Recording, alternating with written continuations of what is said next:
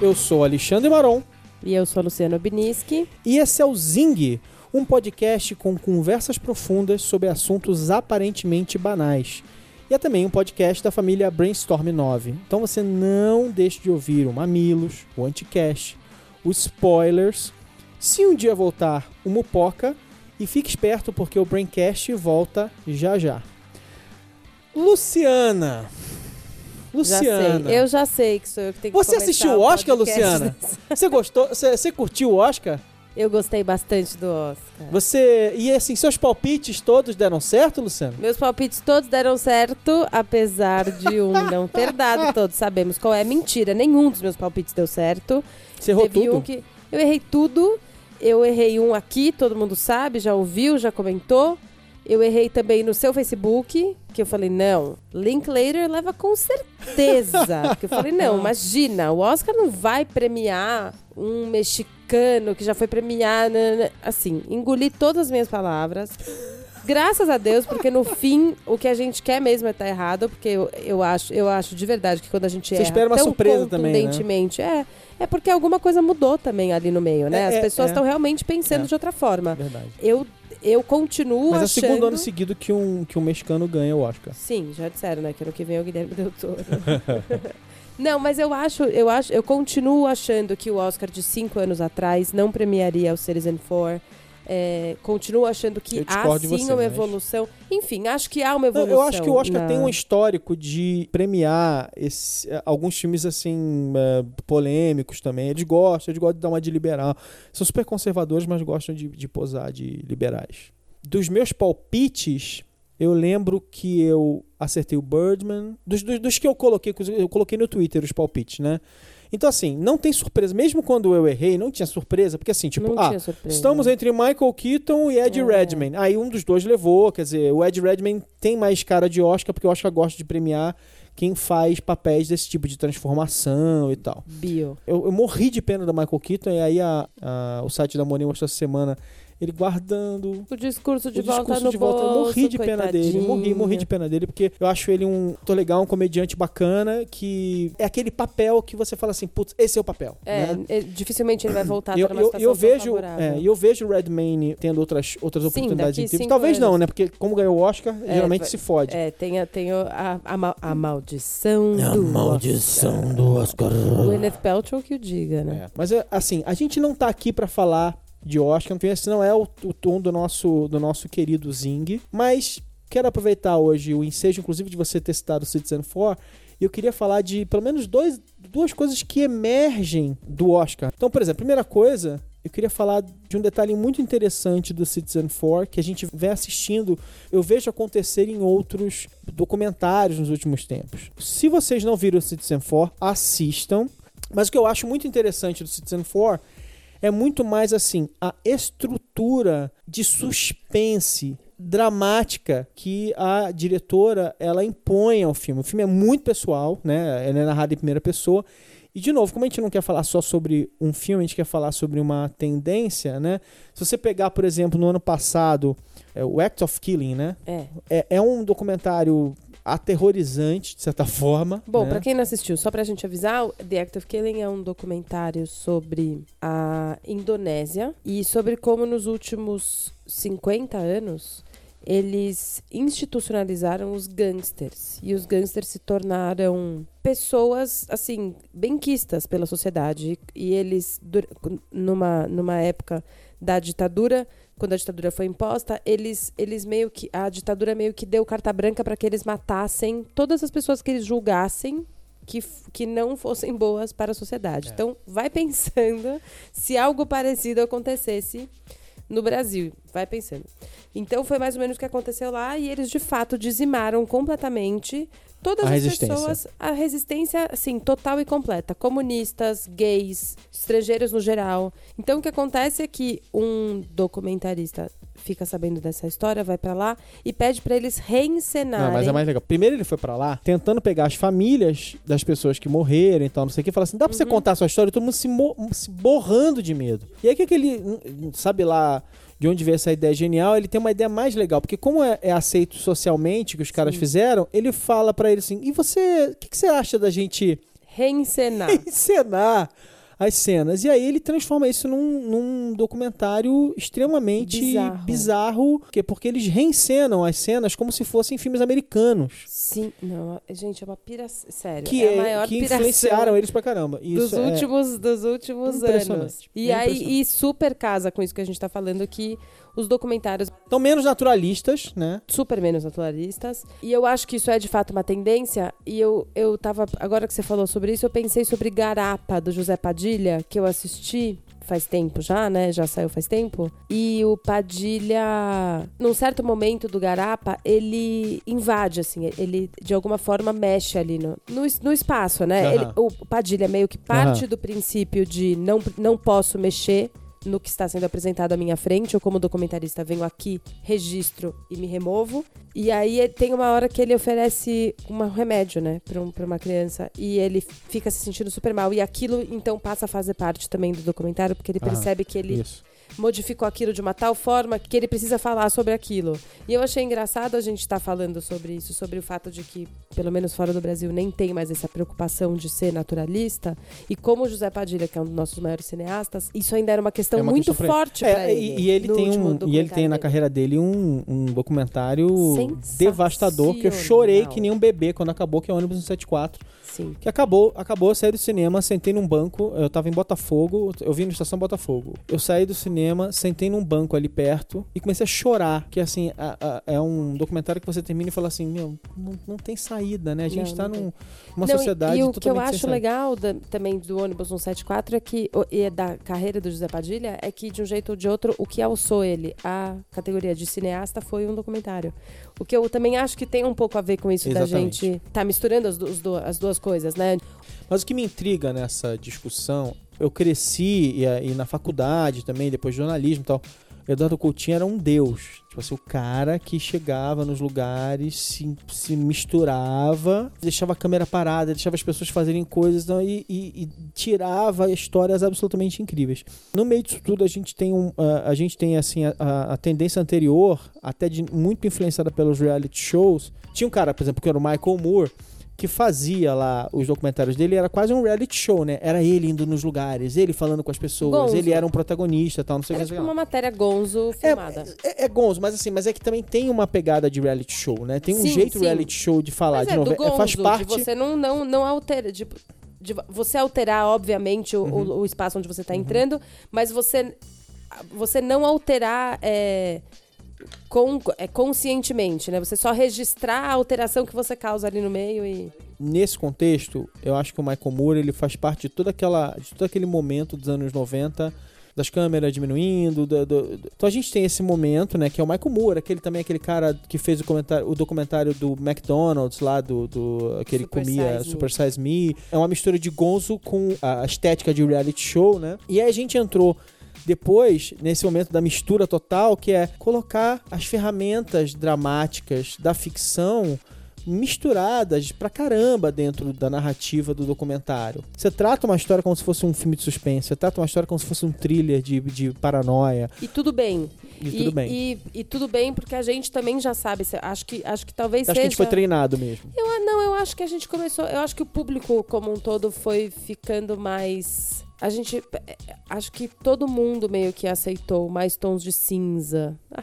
Opa, Mas eu acho mesmo assim. Acho que a gente não precisa mais dessa divisão de. A premissa do documentário é como se eu tivesse lá dentro junto com ele. Assim, é como se não, não tem nenhuma interferência de lugar nenhum. Se tiver alguma interferência, então eu não tô assistindo a, Um a história real. Tá muito claro que é ficção, que não é ficção. sim. Eu acho que tá muito claro, assim. Então é por isso que se você talvez criar uma narrativa para a história, você não perde a parte que é real da história. Que a gente, nem a gente tá falando do Citizen Four. O fato dela ter escolhido uma narrativa que não seja naturalista, em nenhum momento te faz duvidar ou questionar o fato de que a história que ela está apresentando é a história mais real possível. E a história, é assim, e o fato do Edward Snowden ter enfim, exposto o governo dos Estados Unidos e, na verdade, isso é que era mais importante da história dela. E não o fato dela ter se usado de mais suspense ou menos suspense. O que ela queria era ter certeza de que ela tinha criado o, a, o melhor patamar para aquela história. E acho É. que hoje a gente pensa já muito nisso, assim, qual é melhor. Até a gente aqui, quando vai pensar fazer o podcast, a gente tem essa preocupação de qual é a melhor forma da gente embalar o assunto de que a gente quer falar. Porque se eu vou embalar o assunto de uma de que não é da melhor forma possível, eu tô também tirando a experiência do, do meu, do meu ouvinte. E o que eu mais quero é que todo mundo fique feliz assistindo esse podcast. Então, talvez essa não seja a forma mais real possível do podcast, mas é a melhor forma que a gente encontrou de embalar as coisas que a gente tem pra dizer pras pessoas. É, pode ser. Quer dizer, estamos treinados. A gente parece que fez um crash course de, de mídia, né? Que a gente hoje em dia já meio que todo mundo tem câmera, todo mundo filma tudo e tal, não sei o que. A gente foi treinado, a gente agora sabe reconhecer as ferramentas, mas eu também acho que tem uma outra coisa engraçada que é o déficit de atenção né, do, do espectador. A gente quer uma coisa, a gente quer uma narrativa, a gente quer alguma coisa que ordene o mundo e que ordene a história pra gente, uma linha mestra que você fique, ah, o que que vai acontecer depois? E eu fico pensando nisso também porque as pessoas que eu conheço que não se impressionaram tanto com Boyhood, que não é documentário, mas que aí é o contrário, que emprestam um naturalismo, que é quase um documentário dramático, mas as pessoas que não gostaram ou que não se impressionaram tanto assim com Boyhood, um dos argumentos delas era assim: "Mas eu Vida não- real. mas eu não sei pra onde esse negócio tá indo, É. coisa engraçada e tal. É, uma, das, uma das coisas interessantes do Boyhood é a característica de não ser um filme em três atos clássico, né? Porque como ele, como ele foi fazendo episódio, quando ele gravava a cada ano um, um pedaço da história, é como se fosse 12 mini episódios juntados ali. E aí, de novo, combina, se comunica muito bem com outra coisa que tá acontecendo, de novo com a gente, na era do On Demand, dos- da- das caixinhas de DVD, que agora são os On Demands do Netflix, que é a gente assiste série seis episódios de uma vez, dez episódios de uma vez. A gente se acostumou a não viver mais a estrutura tão certinha. Mas é que, pelo menos, as séries elas têm estrutura de três atos, né? Ou de Sim. quatro atos, na verdade, de certa forma. Muita gente sentiu falta desse, desse grande fio narrativo no próprio Boyhood. E aí, que era ficção. E aí, não sentem falta, porque o documentarista treinado por, ou, ou até pressionado, ou até influenciado pelo que está acontecendo, alguns, nem todos, gente, tem, tem documentarista que faz filme naturalista ainda. Alguns desses documentaristas que vão nessa narrativa mais elaborada ou mais dramatizada, eles basicamente criam uma linha mestra, criam quase que uma estrutura de três atos, criam uma jornada, criam um momento de transformação, criam um payoff no final. É, é muito interessante como é, a gente vive uma mistura é, louca, né? E, de novo, Birdman, por exemplo, é um filme com uma câmera, uma câmera quase uma câmera subjetiva, um traveling, um, um plano sequência que fica tentando, que fica fundindo o tempo, brincando com o tempo, não sei o que lá, mas é uma super estrutura documental também, só que é super uma narrativa dramática. Então, quando a gente vai olhar pro todo, olha a mistura maluca que a gente tá tendo, né? Confesso que eu, eu piro nessas coisas. Eu fico vendo um filme de ficção que empresta essa linguagem e aí ele faz uma ficção cheia de estrutura e de densidade e tal. Aí um filme que conta uma história real e aí empresta essas ferramentas é, e, e aí depois um filme de ficção que é totalmente naturalista que podia ter sido filmado por, pelo Eduardo Coutinho não, não, dá, não podia, mas de qualquer maneira que, é- que é super naturalista e, e, e não fica se preocupando com os beats do, do- da estrutura de três atos então muito interessante o que está acontecendo nesse mundo É muito interessante mesmo. Um dos outros indicados do Oscar é, de documentário desse ano era Finding Vivian Mayer, que também é um, é um documentário muito, muito bom.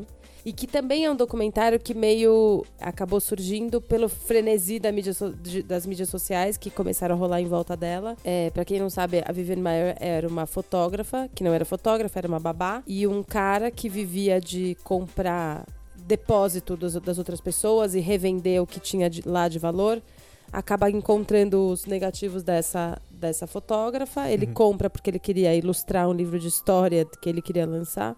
E ele basicamente acaba descobrindo um arquivo intocado de uma fotógrafa genial. Aham. E aí ele tenta correr atrás. Então ele vai atrás da história dessa mulher pra saber quem ela era e por que que ela fotografava, não sei o quê, e descobre que ela era uma babá. Uma babá ermitona, que ninguém sabia muito, acumuladora, nunca tinha publicado as fotos dela, nunca tinha, negado, nunca tinha deixado ninguém ver as fotos que ela tirava, e ela tinha um arquivo sensacional. Apesar, de, e isso que é mais engraçado também, a gente tá falando isso dessa coisa de se misturar as narrativas, ele, ao contrário, ele faz um documentário extremamente naturalista, ele não quer ter muita intervenção ali na história, até porque é isso, ela morreu, ele se questiona em, em, diversos momentos o fato dela ser mitona, se ela gostaria que ele pesquisasse a vida dela tão abertamente e transformasse a vida dela num documentário. E ele se questiona a todo momento, aquela, aquele velho questionamento do, do, do documentarista, se ele tem o direito de explorar uhum. a vida de, do, do, do, sujeito. Uma coisa é você, é você contar a história de uma pessoa famosa, né? Ainda mais nos Estados Unidos é super comum, aqui no Brasil é outra discussão, né? Uhum a discussão tá, tá mais, tá, tá, mais no século no século XIX. Mas ela não é famosa, né? Ela não queria ser famosa, ela não buscou Exato. a fama. E ela nunca deixou ninguém ver a, a, a, o, o trabalho dela, muito menos a vida dela. Então você vê o desconforto do cara que é. agora é dono de toda, todas as fotos dela, porque depois ele vai atrás das pessoas que compraram as outras malas de foto e ele atualmente é dono de todo o acervo dela. Ele obviamente vive disso, ela acabou estourando as, as exposições com as fotos dela atualmente são muito lotadas. Uma Van Gogh Ele, da fotografia. Uma Van né? Gogh né? da fotografia. Postumamente. Postumamente, mas assim, também meio que estava ali na cara de todo mundo, ao contrário de Van Gogh, porém, ela não queria que a arte dela fosse exposta. Tanto que ela, voluntariamente, nunca deixou ninguém ver as mas fotos. Mas não queimou, né? Não queimou, guardou. É. E Engraçado. guardou também os, os. E guardou também. A, não que ela tivesse queimado, não é obrigação nenhuma dela queimar. Tô não, assim, mas é claro é engraçado porque assim. Mas também, ela revelava é, os filmes, guardava, ela é, guardava. Era pra ela, né? Sim, ela tinha um apreço por aquilo. Mas é muito louco, assim, como você também sente nele, assim, esse questionamento em diversos momentos é. do filme. É. Se, ao, se ao tentar descobrir a história dela, ele não estava de alguma forma invadindo também uma história que talvez ela não queria que ninguém soubesse ou que alguém contasse. E se valia a pena ele descobrir a história história por trás dela e se isso tinha mudava alguma coisa no, no trabalho dela, porque o, a obra dela já estava toda feita, toda, toda terminada e era indiscutivelmente boa. Então ele também ficou nesse. E, e eu, eu acho engraçado porque no fim das contas o que, o que mais te faz pensar no documentário é isso. E como ele começou o documentário numa busca genuína e real de descobrir a história dela, ele de fato só consegue pensar se ele está invadindo o espaço dela ou não na metade do caminho. É. E você acompanha isso junto. É, então, ele vai descobrir o quanto ela não queria ser, é, ser é, quanto, célebre, né? E o quanto a história dela, na verdade, é uma história igual a de todos banal. nós. Banal. E que também tem partes da história que, por exemplo, se ela fosse uma fotógrafa famosa, ninguém nunca descobriria. Ou ela tentaria encobrir. Sabe assim? É é, é. ele expõe ela de fato de uma forma muito crua, muito nua. É. E você de fato fica com a sensação de que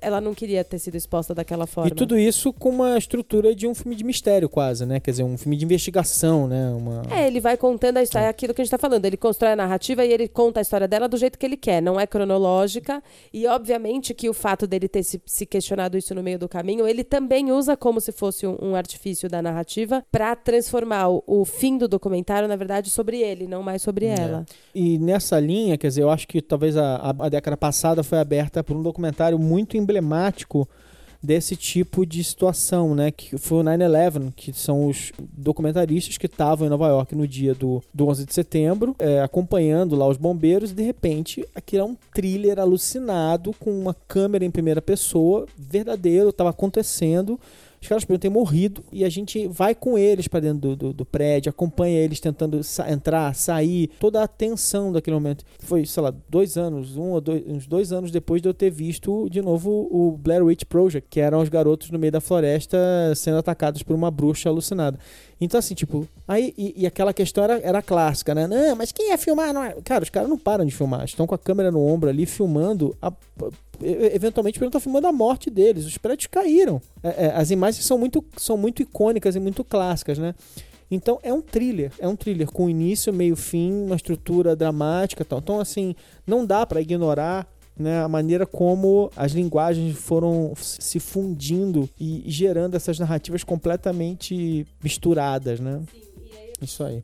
A outra coisa que, que me chamou a atenção no, no, na noite da cerimônia foi discursos interessantes esse ano, né? Parece que a galera resolveu realmente enfrentar a, a orquestra e falar mais do que mais do que a orquestra estava deixando. Mas o que me chamou muita atenção é a quantidade de vezes que alguém subia lá para ganhar um prêmio e se conectava a alguma causa. ALS, como é que é? Feminismo, suicídio, racismo. Você escolhe a causa e eles estavam lá achando uma causa para conectar a vitória deles àquilo. Por que, Luciano? O que, que você acha? Bom, eu acho várias coisas, né? A primeira de todas, que é a mais polêmica, já vou falar logo agora. Eu acho que isso já acontecia antes. E eu acho que a gente só presta atenção nas causas do Oscar que já estão rolando por aí. E eu já tinha comentado isso antes, que eu falei assim, tudo bem, legal, todo mundo levantou bandeira para um monte de causa, mas assim, fome na África, ninguém fala mais. É, passou, Acabou. Passou. Agora a gente só vai falar mesmo de feminismo. Mas a parte boa é que eu acho que tem que falar de feminismo. Eu acho que de todas as bandeiras levantadas, a da Patricia Arquette foi a que mais reverberou. Graças a Deus, a gente precisa falar sobre isso. Não dá mais pra gente achar que homem é melhor do que mulher só porque nasceu com um órgão a mais. E a gente precisa falar sobre as diferenças que existem e que os homens ainda não conseguiram entender o tamanho do problema. E, é, e por isso que eu acho que o feminismo é a parte mais importante e foi o que mais reverberou. Logo os homens que acham que tamanho é importante, né? Pois é. Não, mas é verdade. É, eu acho que o, o, grande problema do feminismo, e eu acho que talvez o feminismo tenha reverberado até mais do que Selma e do que a questão racial, porque a questão racial é muito importante, ela é gigantesca e a gente já sabe o tamanho dela. Eu acho que a questão racial, ela tá, apesar de que esse foi o Oscar mais branco de todos os tempos, eles é. ficaram tentando compensar desesperadamente com participação de vários atores e personalidades negras no, no, no programa. Mas eu acho que, de certa forma, eles são bem ativos, estão atentos e, e, sabem lutar. Então a questão está representada. O, o, discurso do Common e do, do, Johnny Legend foi também fantástico. Sim, dizer, depois, é super bem estruturado. Ah, inclusive depois de uma apresentação épica, né? É, não, é isso, assim. Eu não acho. Eu acho que talvez o feminismo tenha reverberado mais porque está se tornando uma questão mais urgente pelo pelo fato de que a gente ainda nem entendeu o tamanho. Uma vez que a gente entenda pelo menos o tamanho do problema e que todo mundo diga, bom, beleza, a gente entende que de fato as mulheres são preteridas em diversos momentos da vida delas pela nossa sociedade, a gente não vai conseguir andar para frente. Isso para mim é o meu maior problema atualmente. Eu obviamente sou feminista, não precisava nem ter falado, mas enfim, para quem ainda não percebeu, sou bastante feminista, acho sim que essa é uma causa que tem que ser tratada agora, e acho que a Patricia Arquette falou e falou muito bem, apesar de várias outras mulheres já terem tentado chegar perto desse, dessa causa, ela foi a que fez da melhor forma, e é por isso que ela repercutiu com tanto... Repercutiu tanta com, propriedade. Com tanta propriedade, sim. Mas eu acho também que isso e isso é uma questão para mim, se repercutir com tanta propriedade também e deles meio que deixarem o Oscar ser palco para diversas causas, não esvazia as causas de uma certa forma, o que meio que, tipo, ah, então tá, deixa eles falarem lá, porque daí quando eles falam, eles falam tudo o que eles querem, é, todo é, mundo parece fala. Que, por... Parece que foi representado e acabou. A gente e pode parece, ignorar, a gente e, pode seguir em frente. Exato. Próximo. E inclusive a própria indústria do cinema, que é uma indústria que repercute o pensamento machista todo ano, né? Assim, é por isso que eu tô te falando que ninguém entende o tamanho do problema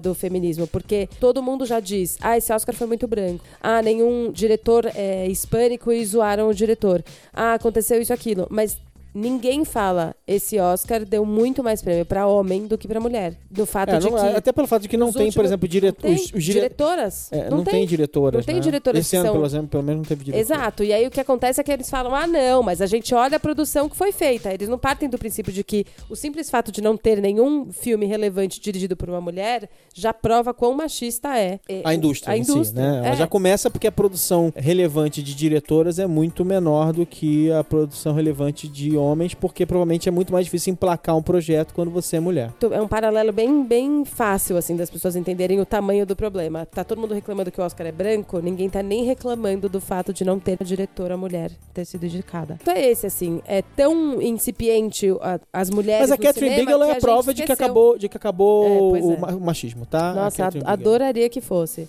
Até porque se fosse isso mesmo, não ia ter tanta gente aplaudindo a Patricia Arquette, né? Falando sobre isso. Mas enfim, e é um fato, e é meio isso, assim, apesar que... dela ter ganhado, também não, não diminui a questão que foi a questão levantada pela Patricia Arquette, que as mulheres continuam ganhando menos. Será gente, que ela ganhou menos do que o Ethan Hawke? A Patricia Arquette? É. Ganhou, deve ter ganhado. É, provavelmente, até porque ele deve ser produtor, ele era inclusive o diretor, o diretor reserva do filme. Sim, se, é. se saísse um homem, quem que vem logo depois? Outro homem, OBVO, a gente não vai nem cogitar a possibilidade de uma mulher fazer, porque imagina, ainda no meio do caminho, qual é o risco dela ter um filho? Ai, ai. Agora, se conectar a causas. Legal, a gente, foi, a gente foi a fundo na causa em si, mas eu quero dar um passo atrás. É se conectar a causas. O que eu me pergunto é o seguinte: é um, as pessoas querem aproveitar aquele palco para levantar uma questão, ou as pessoas querem aproveitar o fato de que elas estão no palco e mostrar o quanto elas não são superficiais e se, se importam com alguma coisa. Quer dizer, elas estão pensando nelas e na imagem que elas vão entregar para o mundo, ou elas estão realmente querendo ajudar uma causa. É, então, é aquilo que eu tinha falado. Eu não sei se isso esva... não sei nem se acaba esvaziando a causa, porque daí todo mundo fala um pouco disso e meio é quase como se fosse meio um meia-culpa, sabe? Você sobe lá, você tá no palco, num dos palcos mais assistidos do mundo, você tá no seu momento de glória, e o que, mais, o que poderia ser mais legal do que aproveitar esse seu momento de glória para ser altruísta? Que é um momento Ai, que se que você cinismo, fosse. Luciana. Mas é verdade. É muito se você cínica. fosse egoísta. É, é um dos únicos momentos onde você poderia ser egoísta e dizer, meu, que o Michael Keaton foi quando ganhou o melhor filme. Chupa! Falou, Pois é, tá aqui em cima é muito legal. Não vou nem mentir. Não vou nem tentar dizer pra vocês que eu queria estar aí embaixo. Eu, que eu, acho, eu acho que essa frase ele tinha escrito no discurso. dele, coitadinho. Vamos, vamos ver. Eu se- acho que essa frase estava no discurso Gente, dele. alguém, alguém assiste de novo o Oscar só pra gente ver se quando ele subiu lá pra receber Birdman, se ele Será tirou que ele tirou o e deu uma lidinha? Ai, tadinho, gente. Não, eu fiquei com muita peninha dele. Morri vai, de pena. Vai dar, vai dar tudo certo, tá? Ele ganhou o Globo de Ouro e ele ganhou bastantes, vários, vários, bastantes milhões. É, espero que sim. Espero que sim, porque eu achei ele um cara legal. Ele vai ter dinheiro pra pagar, o, Talentoso. pra pagar o aluguel até o fim da vida. Fica tranquila. Não vai ter que fazer um Kickstarter pra pagar o aluguel do Michael Será? Keaton. Olha. Então, tá, mas vamos lá. Então você é cínica, né? Você acha que as pessoas vão ali, sobem naquele palco fazer, ah, pra fazer um, um agradecimento. E aí elas falam assim, tipo, gente, olha como eu sou uma pessoa muito boa. Eu vou gastar os meus, po- meus parcos segundos para discutir uma causa. Não, pá, é, eu não, eu não acho que eu sou cínica. Não gostaria de, de Eu acho que é. Pois é, eu sei que você acha que eu sou cínica. Mas eu não acho que eu sou cínica. Eu acho que eu tenho opiniões bastante conflitantes sobre esse assunto. Porque apesar de eu achar exatamente isso que as Agora eu pessoas tô vendo a fazem Luciana isso- brigando com ela mesma sobre Pois o mesmo é. assunto. Vamos lá. Isso vocês acharam que fosse acontecer no podcast, né? Eu discordar de, de- de mim mesma. Mas enfim, acabou e de ter acontecer. certeza nos dois casos. Nos dois casos. Você tem Com- certeza que sim, tem certeza que não. Não, eu acho que elas, eu acho que as pessoas fazem isso por uma questão de meia culpa, meio de tentar livrar a própria barra. Por outro lado, eu também acho que todo mundo tem que levantar algumas bandeiras. Não tem como você levantar todas as bandeiras da, da vida. E eu acho que uma forma de você, de fato, se, se apropriar daquela bandeira que você levanta no seu dia a dia e que às vezes nem é. Você nem tem tanta certeza, assim, de que essa bandeira tá tão bem estruturada. Quando você percebe que ela tá bem estruturada e você tem um palco que você sabe que pode ajudar uma questão que tira o teu sono, por que não fazer isso? Eu, eu acho Eu o acho que todo mundo tem uma bandeira, no fim das contas. Tá, é isso que eu isso. quero dizer. Eu acho que, apesar de você, obviamente, se, tá se utilizando do- de um espaço muito, muito nobre e sabendo que as pessoas vão te, te associar àquela bandeira, é, é óbvio que tem uma parte um pouco. Tem, tem uma parte que é, que é estratégia, assim. é. exato.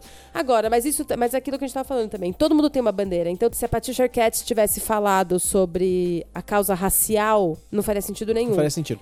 É Tá. óbvio que aquela bandeira faz sentido na vida dela. É óbvio que ela também não falou aquilo só pela, pelo fato de estar aliando o nome dela a uma bandeira. Uhum. É óbvio que, aqui- que aquele discurso era real. É óbvio que aquele discurso E, era. e é uma, e é uma evolução, por exemplo, do discurso dela eh, no Globo de Ouro sobre as mulheres de verdade, né? Mulheres de verdade Sim. sendo retratadas no cinema. Quer dizer, não é. Não precisa ser, não precisa estar atirando que nem homem na fantasia masculina, não precisa ser forte, brigar e tal. Não, é uma mulher de verdade. Só se, se vo- se você retratar mulheres de verdade, você já tá fazendo ó, legal. Eu acho que é um pouco de tudo junto, entendeu? É um pouco de sim, eu quero mostrar que eu sou uma pessoa consciente, sim, eu quero ajudar uma causa importante que é cara pra mim, sim, eu quero usar esse palco, quer dizer, e, e- e por aí vai. E, sim, isso faz sentido na sociedade atual, porque é isso que eu tô te falando. Isso. Eu acho que talvez até tenham levantado outras causas. Por que, que a gente prestou atenção nessas quatro? Porque só se fala em Alzheimer e doenças de- degenerativas como um todo, desde Aham. que enfim, Stephen Hawking também sofre de, de, de ela, que é uma doença que está sendo super pesquisada e super pauta de, de diversos lugares. Feminismo, que está todo mundo falando e sobre, e sobre a igualdade de direitos e a igualdade de, de, de gênero na sociedade. E são umas causas meio óbvias, né? Tipo, não, não, não tem ambiguidade. Ninguém pega uma causa meio, meio ambígua e que, que é um pouco polêmica, né? Todo mundo pega umas Mas causas bem assim, tipo, limpinhas e Não perfeitas. sei não, falaram sobre suicídio lá no, no Não, mas, palco. não, mas peraí, mas causa do suicídio é uma causa limpinha e perfeita, né? Não é uma causa limpa Eu acho uma perfeita. causa limpinha e perfeita. Eu não acho nada limpinho e perfeito e acho que vai ficar cada vez menos limpinho e perfeita porque a gente começa a falar também sobre suicídio eletivo, sobre diversas outras coisas.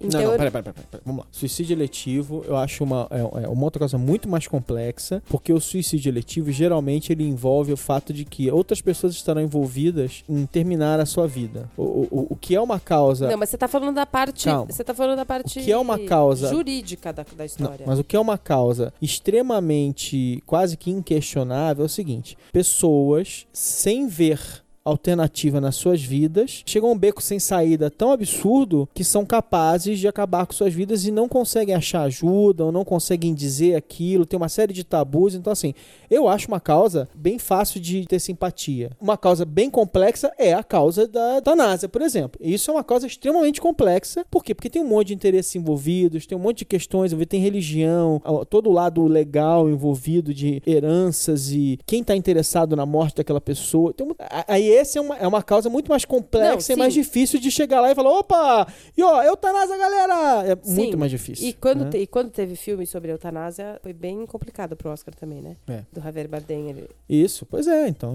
as causas complexas, elas são. É, é- é mais difícil Mas eu não acho que elas são evitadas. Eu só acho que elas não. Eu só acho que, como elas já não têm tanta cobertura da mídia, elas não ganham tanta projeção. Por exemplo, ano passado a Kate Blanchett falou sobre feminismo no discurso dela, de aceitação do Oscar. A diferença foi que, como o feminismo não estava tão em pauta, aquilo não reverberou da maneira como devia. Aham. Ela também não foi tão clara quanto foi a Patricia Arquette. E ela simplesmente meio que falou num tom irônico que todo mundo devia prestar atenção que o fato de uma história ser protagonizada por uma mulher e contar o drama de uma mulher não diminui a aceitação dessa história perante todo mundo. Achar que uma história de um homem vale mais do que a história de uma mulher é uma imbecilidade sem Tá. tamanho. Isso. Ela não foi tão, tão direta contra a Patricia Arquette, mas o que eu quero dizer é, ela levantou a bandeira do feminismo. A bandeira do feminismo como um todo ainda não estava tão levantada pela mídia e, portanto, não reverberou tanto. Aham. Aí depois que, tipo, Beyoncé estampa feminismo atrás, que falam, a Time faz a cagada de dizer que uma das palavras que não deve falar nesse ano é feminismo,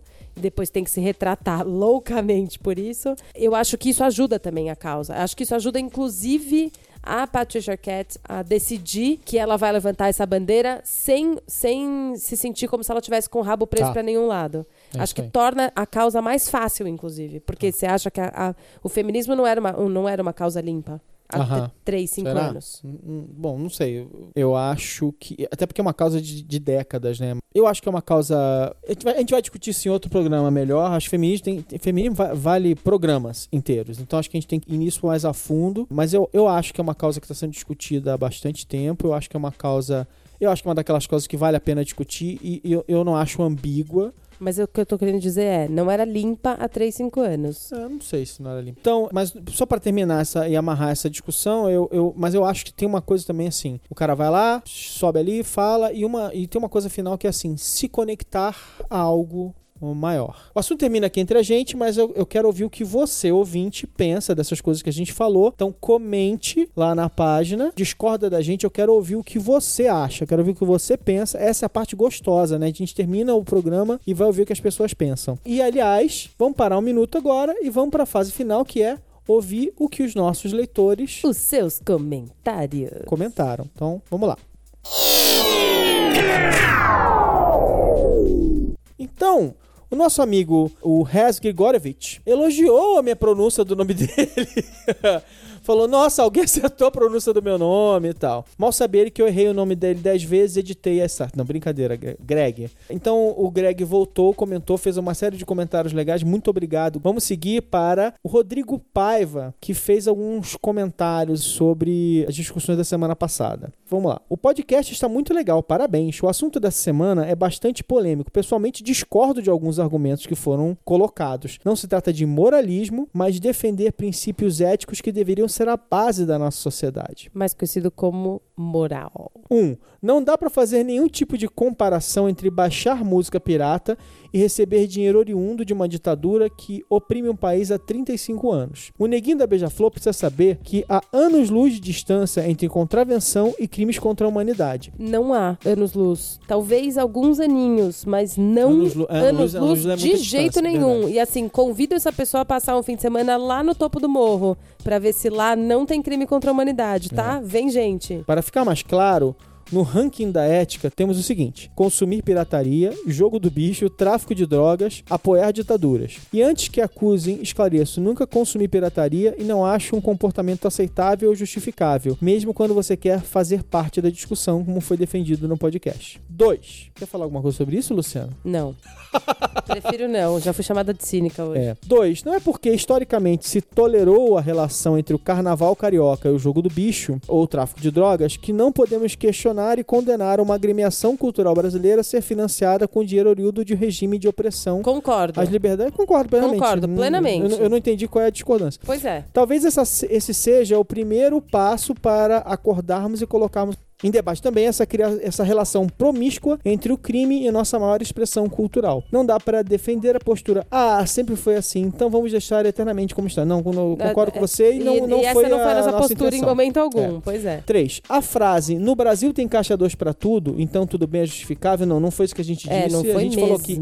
Bom, deixa eu só terminar de ler o que ele falou. É irônico. É deprimente. O tudo bem é justificável que coloquei entre parênteses não foi dito, mas estava implícito no raciocínio. Não, não, não estava. Não, não estava, ao contrário. E não, não está tudo justo bem. contrário. Além disso, afirmar que a Beija-Flor não desviou parte do dinheiro recebido é mera ilação. Exatamente, pois é. A gente falou isso. O, não, pois é, mas é que essa, essa, história, é, essa história é interessante, porque justamente o No Brasil tem caixa 2 para tudo era para dizer o seguinte: é, mas a gente realmente não sabe nem se realmente eles não usaram dinheiro. Claro, assim como é uma ilação dizer o contrário. Dessa forma, esse argumento é inválido, seja para defender, seja para repudiar. O argumento romantizado, o artista só quer produzir sua arte não liga para dinheiro, pode ser verdade para alguns poucos casos, mas não se aplica a essa discussão. O carnaval brasileiro é, antes de tudo, um business milionário que faz muita gente. Bom, beleza, de novo. A, a gente, usou o carnaval isso. só como, como ponto de como partida para discutir não, a equação a gente, do artista. falou que nesse ponto o carnaval era completamente diferente é, e, aliás, das outras coisas, porque eles sobrevivem o ano é. inteiro é, de, um, é. de um desfile. Não, mas não é só isso, assim. Mas, aliás, eu acho que tem uma coisa legal nessa frase do Rodrigo, e é bom é, pra gente até esclarecer esses pontos, porque eu discordo do Rodrigo numa coisa. Eu acho o contrário, tá? Poucas pessoas ganham muito dinheiro. Muitas pessoas ganham pouco dinheiro. Não, a, a comunidade inteira faz por amor. É. Eles, parcelam a, é as, eles é. parcelam as, as fantasias ao é. longo do ano. Enfim, eu, quer dizer, na minha opinião, a estrutura é inversa. A estrutura é pouca gente ganha muito e muita gente ganha pouco. E, em, em geral, tá? Existem poucos músicos que chegam ao estrelato e ficam milionários. Existem poucos cineastas que realmente conseguem ficar ricos e vivem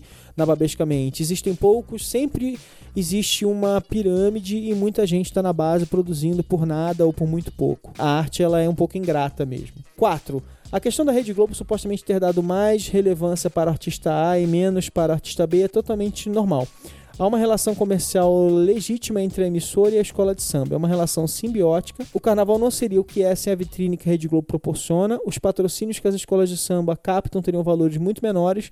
A contrapartida que a Globo recebe é poder usar o carnaval para promover os seus produtos e aumentar sua audiência a Globo embala o produto Carnaval de acordo com seus interesses comerciais, visando valorizar seu próprio produto. E só consome o produto da Globo quem quer de forma democrática. Mas esse mesmo raciocínio não se aplica ao patrocínio vindo de uma ditadura. Tanto a Globo quanto o ditador da Guiné Equatorial podem ser considerados mecenas, mas a primeira tem o interesse comercial legítimo de lucrar com seus produtos de mídia, e o segundo tem o interesse não legítimo de conquistar a empatia da opinião pública internacional com o intuito de se perpetuar no poder e enriquecer as custas da opressão do seu próprio povo. Nesse caso, eu concordo bastante com o Rodrigo. É, eu obviamente discordo disso. Eu acho que. Mas você discorda de mim, de você e de você, de mim, de você e do Rodrigo? De quem você discorda? Eu discordo de você e do Rodrigo. Eu continuo achando que, a princípio, pelo menos, um meio de comunicação não deveria ser parcial e não deveria colocar na frente da notícia os seus interesses publicitários, comerciais. E acho que isso tá mais próximo do esquema todo que você repudia